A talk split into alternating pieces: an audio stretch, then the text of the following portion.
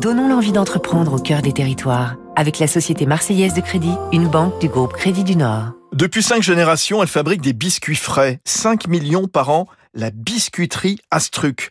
Les débuts en 1927, quand Léopold Astruc, compagnon du Tour de France, crée la biscuiterie du délice, qui pendant des décennies vendra sur les marchés.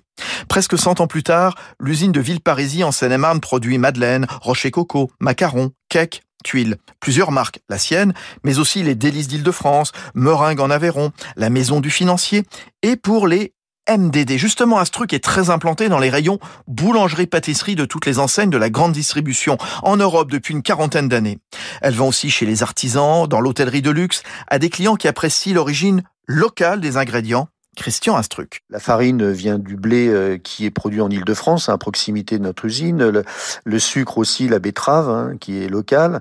Et puis les œufs euh, qui sont à proximité, œufs de poule plein air française, le beurre de Normandie. Et la majeure partie de nos matières premières reste euh, à moins de 200 km de notre site de production. La biscuiterie Astruc, qui va bénéficier du soutien du plan de relance du gouvernement, va monter en puissance grâce à la robotisation et 10% d'emplois supplémentaires dans les trois années, avec l'objectif de passer la production annuelle de 5 à 6 millions de biscuits. C'était Territoire d'excellence sur Radio Classique.